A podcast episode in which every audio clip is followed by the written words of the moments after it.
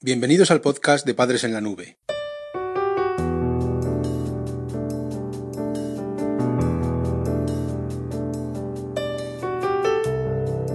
Hola madres y padres en la nube. Bienvenidos al episodio número 47 de nuestro podcast. Hoy hablaremos sobre las tres claves para negociar con hijos adolescentes. Negociar con hijos adolescentes no es sencillo. El proceso de acordar normas y mantener los límites puede resultar tedioso y complejo. En este capítulo te vamos a dar tres claves con las que vas a poder mejorar tus habilidades para negociar con tu hijo. Gracias a estas estrategias aumentarás la eficacia de tus acuerdos y evitarás muchas discusiones en casa. La Escuela de Padres Digital.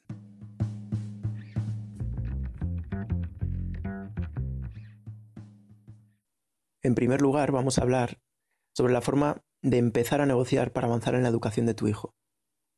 Imagínate la situación en la que tu hijo vuelve a saltarse las normas. Tiene su habitación desordenada, de nuevo llega tarde a casa y ni siquiera te escucha cuando hablas.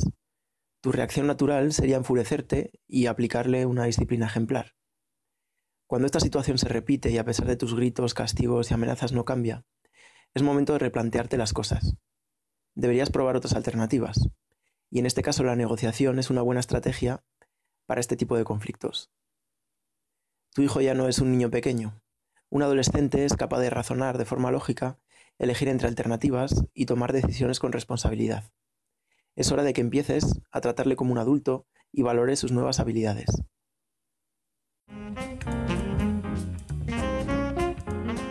Visita nuestra web padresenlanube.com. La primera clave que te vamos a dar para negociar con hijos adolescentes es la preparación. Un factor a tener en cuenta cuando te planteas hablar con alguien es el contexto en el que lo haces. Una cafetería, un despacho en el trabajo o una transitada calle de tu ciudad son tres escenarios posibles. Sin embargo, cada uno de ellos es diferente y determinará la conversación y los resultados de tu reunión. Lo mismo pasa en tu familia con tu hijo. Establecer un clima agradable para hablar es una garantía para lograr acuerdos. Encuentra en casa, en casa un espacio tranquilo y libre de interrupciones o sorpresas inesperadas. Esto te va a ayudar a transmitir importancia y serenidad al encuentro.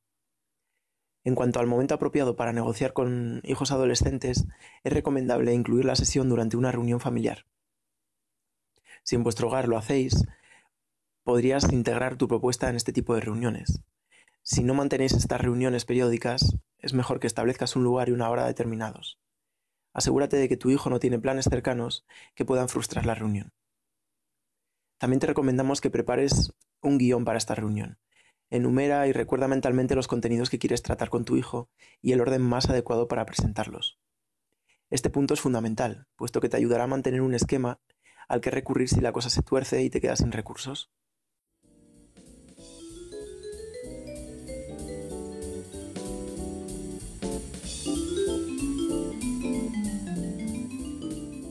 Recursos prácticos para padres en apuros.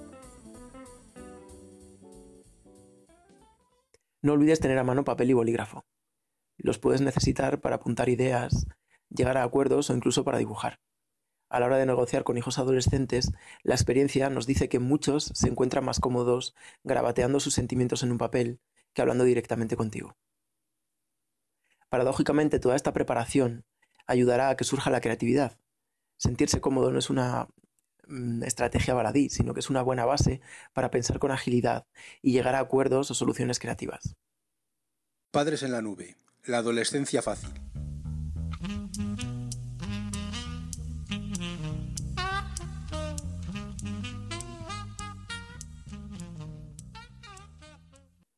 La segunda clave que te proponemos para lograr acuerdos en familia es el lenguaje. La comunicación es en gran parte lenguaje verbal.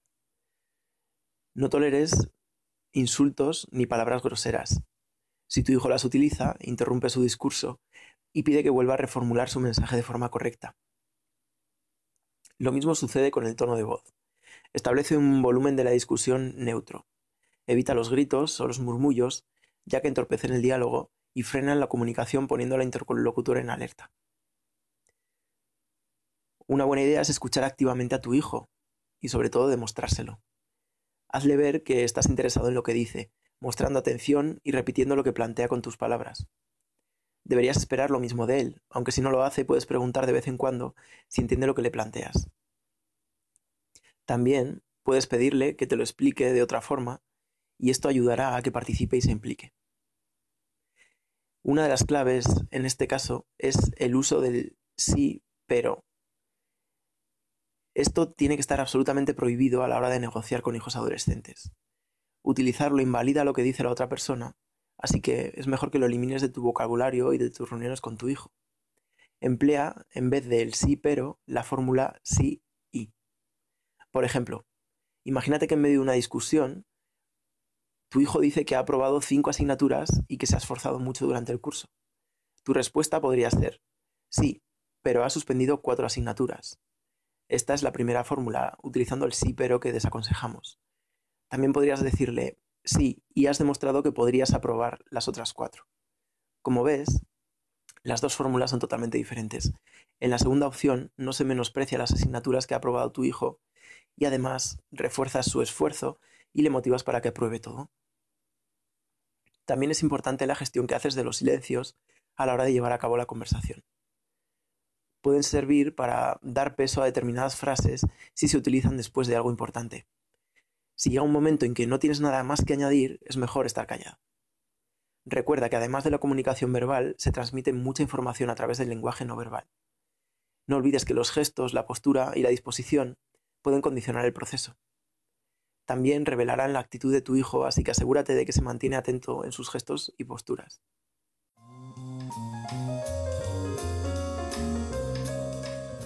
Padres en la nube. Estrategias educativas para tu familia. Y por último te vamos a dar la tercera herramienta que consideramos indispensable para negociar con tu hijo, que son los sentimientos en el hogar.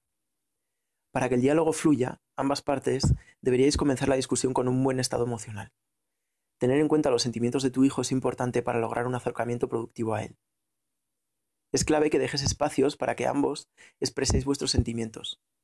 Empatizar con tu hijo es clave también. Pero de la misma forma lo es que él se ponga en tu piel.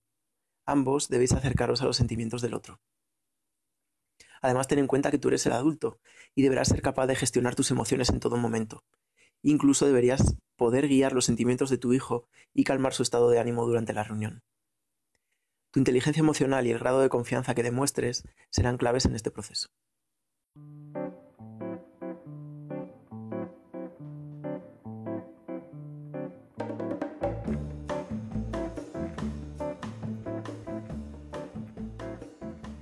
El podcast de Padres en la Nube se distribuye bajo licencia Creative Commons.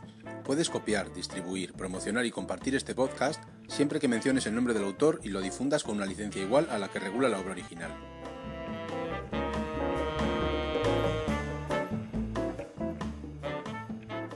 La música que has escuchado en este capítulo pertenece a los grupos Boom Boom Beckett, Exy Style, Lily Rambelli, Nuyas, Souljas y Star Rover.